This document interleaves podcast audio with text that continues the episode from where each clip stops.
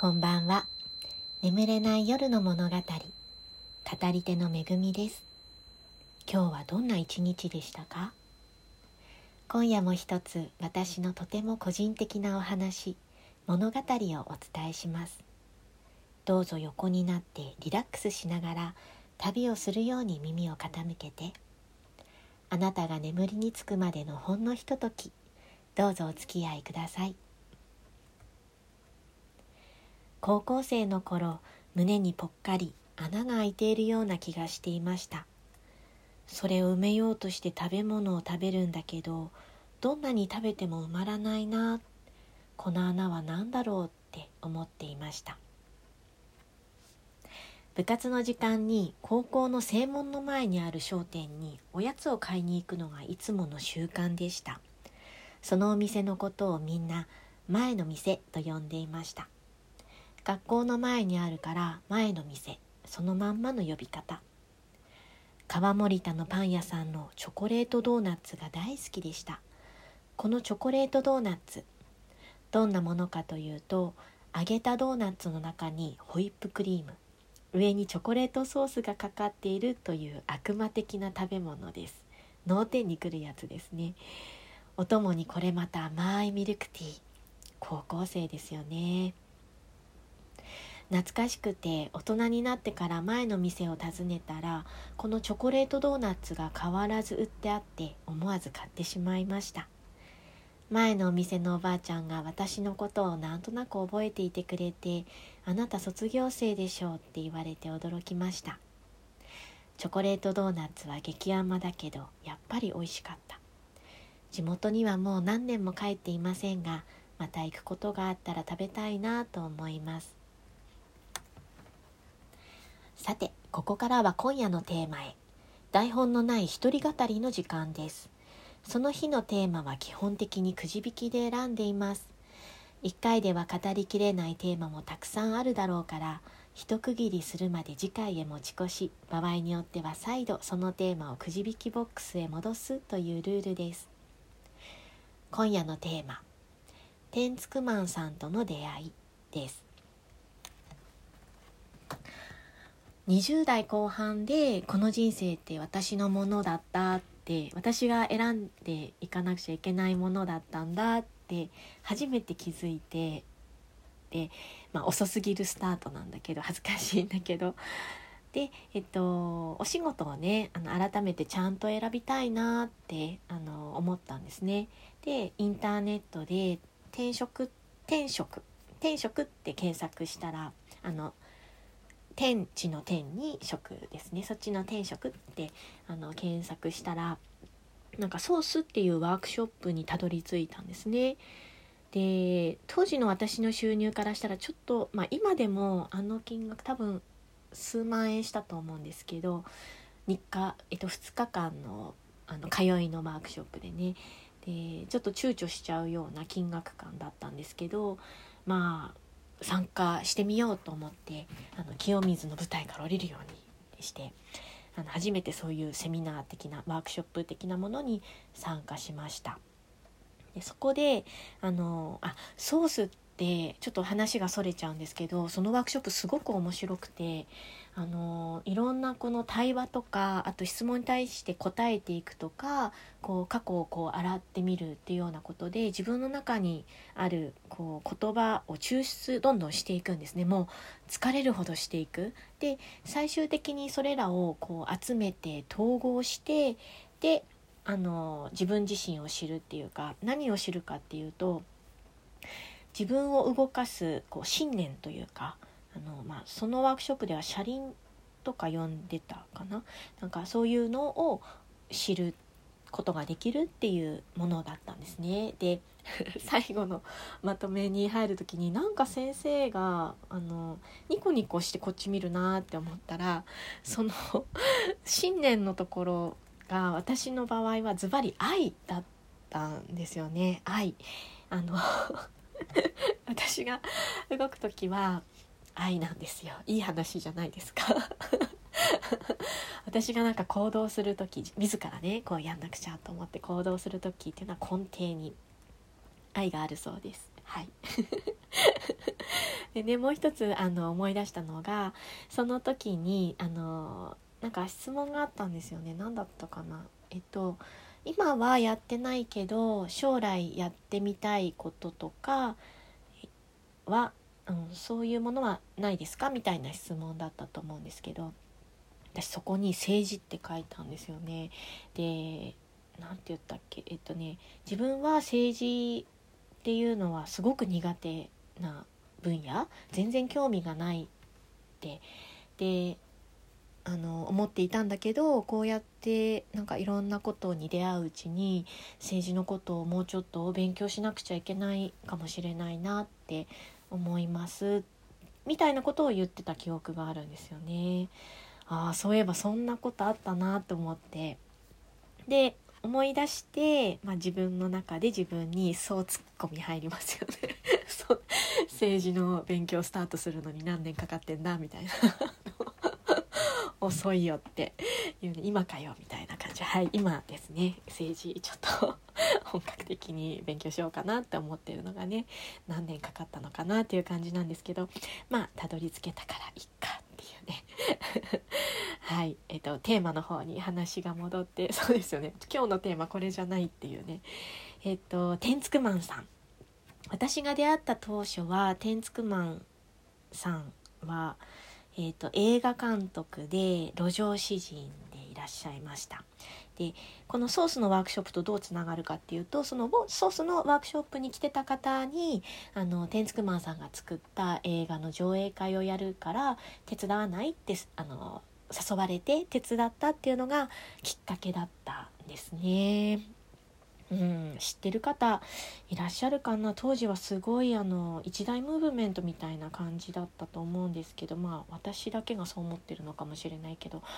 でも全国各地で映画の上映会があってその書き下ろしっていうんですけどテンツクマンさんが路上詩人でいらっしゃってあなたの目を見てインスピレーションで詩を書きますってで目の前でその筆で書いてくれるっていうねそういうのがすごく人気だったと思うんですけどね。でテンツクマンさんはもともとは吉本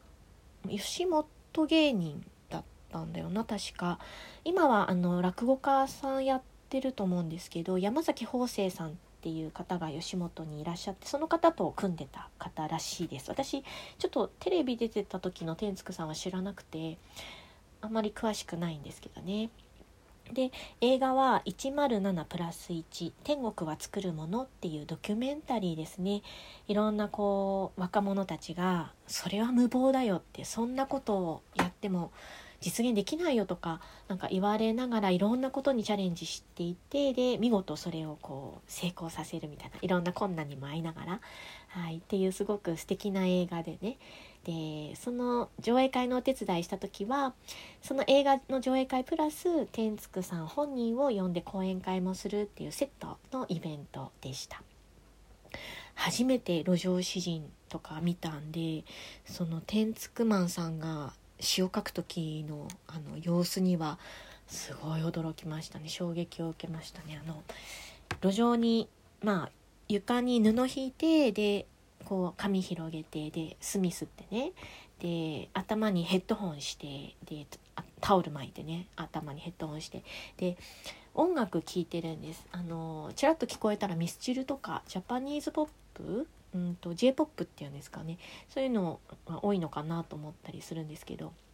で本人はそれ聞きながらも頭揺らしてノリノリな感じなの。で私たちはあのスタッフだったのでじゃあイベントが始まる前にみんな書き下ろししてもらおうって言って並んでてね。でこう紙に自分の名前書いてあの書き下ろししてもらうその自分の名前を書くんですね。で渡すね。でそのサラサラサラってまず私の名前書いてくれてで天竺さんが私の目をパッと見てそしたら一瞬で「うん分かった」みたいな感じでササササササササササラサラって詩を書いてくれたんですよ。でそれがまたすごい素敵な詩で今でも空で言えるで書き出してみたら言える多分これで合ってると思うんですけど、えっと、紹介します。恵みが恵みを愛すれば愛するほど周りもこの星も癒される。恵み他を愛するように自分を愛して。うんなんか泣いちゃいました。これももらった時。うん泣いちゃったなんか。こう感動しちゃって。で今でもねこの詩を読むとあーなんかこうななんていうのかな心がこうフルフルするっていうか特に一昨日の配信が超ハードだったからもうこの詩をまた思い出したらちょっとうるっときちゃうっていうかねなんかそういうああだから今日天竺さん弾いたのかなって思うぐらいですね。なんかうん当時もねあの誰でもない自分自身になりたいなって思っていたから名前がねあの詩の中にたくさん出てきてわあ嬉しいなって思いましたね。でこのこの方なんですよ。この天竺マンさん。本名本名なんだっけ？いつも天竺さんって呼んでた監督とか天竺さんって呼んでたから。えっ、ー、とね両方名前かなみたいな名前なんですよね。神保神保ひろのりひろじゃなくてひろみつさん。神保ひろみつさんだったかな。うん。であのー、最終的に私がその脱原発運動に入っていくっていうのはこの天竺マンさんがきっかけだったんですよね。まああの脱原発だけじゃないです本当にいろんな世界中こう何て言うかきっかけを与えてくれたっていう方で私の人生に夏があるとしたらほん本当にあの人生の中の夏ってあの時期だったなって思ったり、うん、しますね。えっ、と例えばカンボジアに行って井戸を掘ったりね。なんかベタですけど。あと孤児院訪ねて子どもたちと遊んだり。地雷博物館も行ったしあの手足のない方がまあカンボジアはね戦争の戦争というかこう大量虐殺があった土地ででそういうその時の、まあ、戦争ですよね。の傷跡が本当に生々しくて両手両足がもうない方が路上で物乞いをされていたりとか。あとそのギャス大量虐殺された方の骸骨がいっぱい埋まってるキリングフィールドっていうところをねあの一緒に訪ねたりとかみんなでね。いやーなんか、うん、あの時ねカンボジア行ったの2回目だったんです。あの社会人の時に1回あのアンコールワットとか訪ねる旅してたんですけどあのこういう場所あのキリングフィールドとかねは行ってなくって本当ショック受けちゃってなんか近くにこう林っていうか、ね、林があってこう芝生が植わっててでそこをこうショック受けた頭でふらふら歩いててで木にね木があってで思わずねこう木にすがりたい気持ちになって木をこう木に触りながらね触らせてもらいながらねふとねなんか話しかけちゃったんですね木にね。あなたたちねあのずっとねこの歴史見てきたのって聞いたらなんか木がね「うんそうだよ」って言ってくれたような気がしてでそしたらなんかそのそれまで見てたこう木の姿がなんか一変こう一変しちゃってなんかすごいこう悲しいこうなんていうか枯れた葉っぱっていうか傷ん傷んだ木に見えてしまってうんでその時なんかちょっとフラフラしちゃってあ気持ちが。なんか仲間の人に「あのこっちだよ」って「めぐみこっち来な」って声かけられてであ行かなくちゃと思って芝生のところをちょっと小走りに行ったら芝生のとこにいっぱい蝶が止まっててその時に。その蝶がね私がこう行ったからパーって飛びだ飛び立っていったってっていう風景をねなんかすごい悲しみのこの音ともに思い出しますね。うん。あとカンボジアの子供たちすごい無邪気ですごい可愛くてなんかキャーって初対面なのにめっちゃ懐いてくるし笑顔がめっちゃ輝いてるんですよ。なんか不幸って何かなみたいなあの感じ？でなんか一緒に暮らしてても全然嫉妬とかしないし喧嘩もしないし何なんだろうあれはあの輝きはっていう感じの子供たちだったんですよね。なんか貧しくてもなんかなんなんだろうあの満たされた感じ？で何でもおもちゃにしちゃってあの海とか行ったら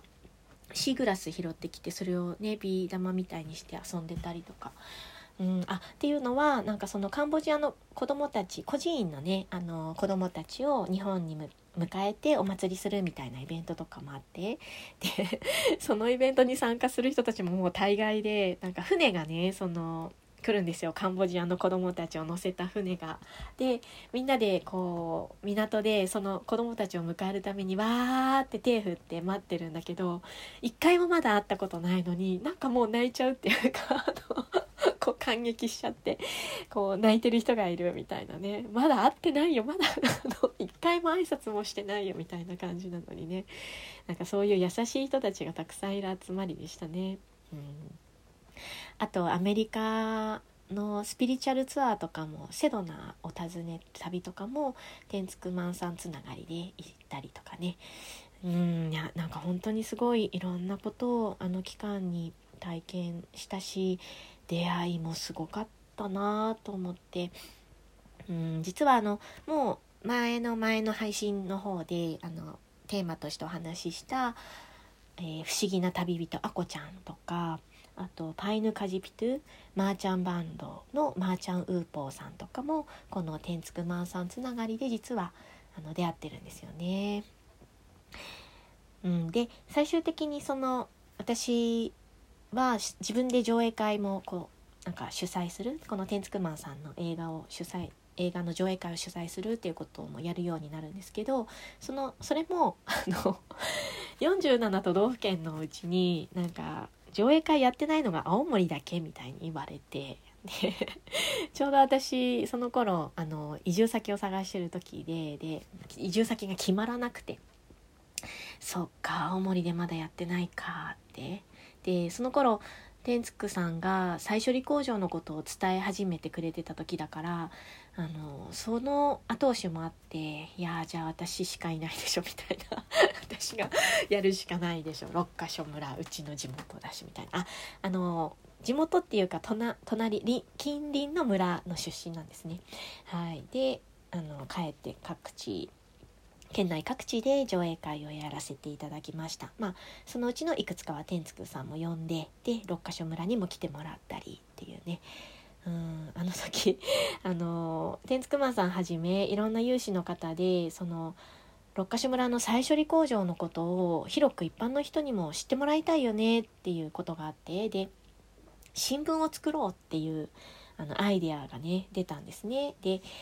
その新聞はあからさまに六ヶ所村のことを伝えるんじゃなくてこういろんな環境問題のテーマを取り上げながらそのうちの一つとして六ヶ所村にある核燃料再処理施設っていうあのちょっと、うん、どうかなどうなのかなと思われる施設が今稼働しようとしてるんですよってことを伝える記事が載ってるっていうものでした。でもう日本全国あの1人1通配ろうみたいな1家庭に1枚あの1通配ろうみたいにしていてで 私もその時勢いで「じゃあ六ヶ所村は私が配る」って言っちゃって なんか本当に何の考えもなくもうノーアイディア。でどうしようって本当に言っちゃってからいやでもあのーまあ、村とはいえ結構広いよみたいな。どうしようと思ってて。でもねなんか言霊言霊っていうんですかね。なんかこ宣言するってすごいなって思うんですけどその時にちょうどその六ヶ所村目指して歩いてこう来ているっていうこう有志の集まりっていうか若者たちの集まり若者っていうか率いていた人は農園の人なんですけど正木さんっていう方かな。正木さん率いるそのウォークナインっていう人たちがいてで号外をその豪快な号外っていう新聞を配る時にじゃあ一緒に配りますって言ってくれてあっという間にそのウォークナインの人たちがね六ヶ所村全部配ってくださってね。いやーなんか宣言するだけでいいんだなと思って本当に実現しちゃうんだなと思ってねびっくりしました。ありがとうありがとうあの時は本当にありがとうありがとうございました。でもまあ反面青森県中にもこう配りたかったんですけどでイベントのたびにねあの配って頑張って配って歩いてたんだけど結局配りきれずにうちの実家の倉庫にもう何何年かその床が抜けそうなほどの新聞のその在庫が いやでしまいにはあの親に怒られてであの再利用の方にあの出されるみたいな。もうもう最後の方本当に見るのが心苦しくてシートかけて見ないふりしてて。もう本当にごめんなさい。いつもありがとうの次にはごめんなさいが来る私の人生です。ねえなんかチャレンジしたけど、まあ、成功するものもあれば失敗するものもあったって話ですね。うん、あのテンツクマンさんがねその映画の第2弾を作るって言ってでその第2弾っていうのはまさにその環境保護とか脱原発運動をしている活動の様子がテーマの映画だったんですね。で実は 実は私もそのパート2には少し出てるっていうね。いやーなんか上映会とかで自分が映画に出てるのを見てちょっと不思議な気持ちがしましたよね。うん、はいっていう感じでした。えっとそうだななんかそういうテンツクマンさんなんですけど今何してるのかなってちょっと検索してみてそしたら私が知ってるのはあのその脱原発運動の次にしばらくしたらなんか突然プロゴルファーになりたいとか言って海外に出て行かれたんですよね。でコミュニティもクローズドなコミュニティにを作ってでコーチングとかもするようになってたのかなその頃。で多分あの豪快な号外が結構本当にいろんいろいろ大変だったのでうんなんかそういうのもあったのかなって思ったりするんですけどまあ本人はねいつも自分のその思いの向くままに生きてる方だと思うのでそういう流れで世界に出ていかれたのかなっていう。で今あのその後のこと全然知らなかったんですけど今回ねテーマに浮かべだったから 久しぶりに見てみたらまあ本当に相変わらず自由ですね本当にね世界中旅しながらそこに住んでみたりなんかワークショップやったりで沖縄で何て書いてあったかなサトウキビ畑の農業やってるとかあと保育園とかねあの生まれる前の胎教の段階のお母さんから集めて保育園やるみたいな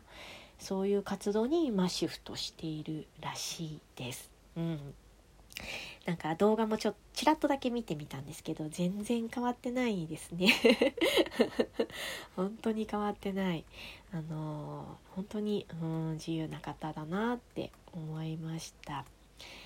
まあ元気な顔が見れてよかったです。あの本当にお世話になったのでねありがとうっていう感じですね。はい天竺マンさんのお話でした。締めくくりは祭りごとのお話。昨日お借りしているアパートの更新の手続きの書類が来ましたわあ来ちゃったかという感じです東京にまた舞い戻ってくる時に仕事で絶対に忙しくなることを想定していて最初に東京戻ってきた時に最初に着いた会社の近くにと思って今のお部屋を借りたんですね。でお家賃現状まあ現状というか将来的なことを考えると私にはちょっと身の丈が合わないというかまあ贅沢だよなって思いながら、まあ、5年以上も住んでることになるんですけど。更新が来たっていうことは更新料をお支払いしなくちゃならないですね。生きるって本当にお金がかかりますよね。なんで生きてるだけでこんなにお金がかかるんだろう。本当に生きてるだけなのになっていつも思います。ずっと稼ぎ続けなくちゃいけないのかな頑張り続けないといけないのかなってこういろんなこと考えてると本当に言い方は悪いけどだんだん面倒くさくなってくる なんかで私はあのお仕事が結構好きで、まあ何、何のお仕事してても、まあ、仕事するのは結構好きだなって思うタイプなんですね。で貴重な社会との接点でもあるわけです。まあ独り身なのでお仕事なかったらその日一日誰とも喋らない日なんて全然あるよっていう感じの生活なんですね。でまあとはいえどのくらいまで健康に元気に働けるのかは誰にも分かんない。でずっと今の家賃を払い続けるのは無理があるだろうなってどっかの段階で判断しなくちゃいけないなっていつも思ってるんですけどでも東京の家賃ってやっぱり高いし引っ越そうって思っても引っ越し代もねなんかすごいかかるしね。ほぼ家賃のためにこうね頑張って働いているようなものなんですけど家賃と税金のために。でも 賃貸ではねの後に何も残らないですしね。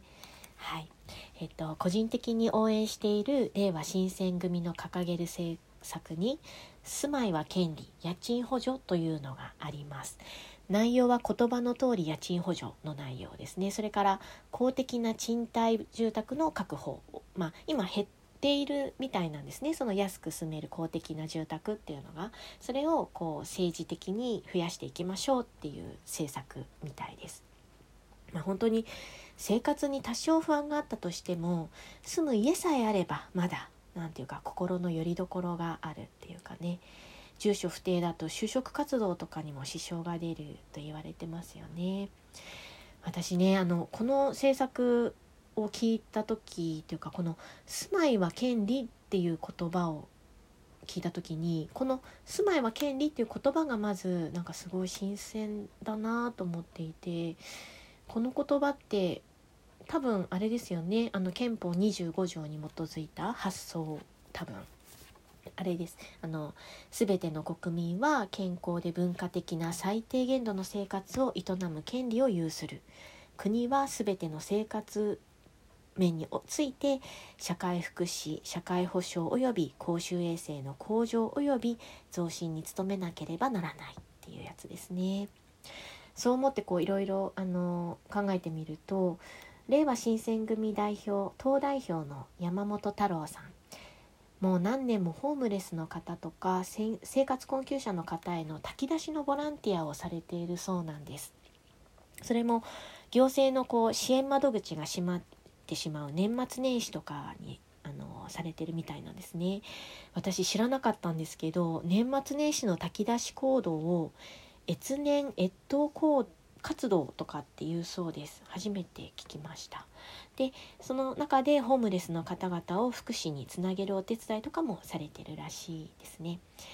でいやなんかやっぱり現場の声というかこう実際にそういう状況になっている方の声を聞いているから知っているから住まいは権利っていう言葉が出てきたんだろうなってうんなんかそんな風に思いました。眠れない夜の物語。今日はここまで。また眠れない夜にお会いしましょう。語り手の恵みでした。おやすみなさい。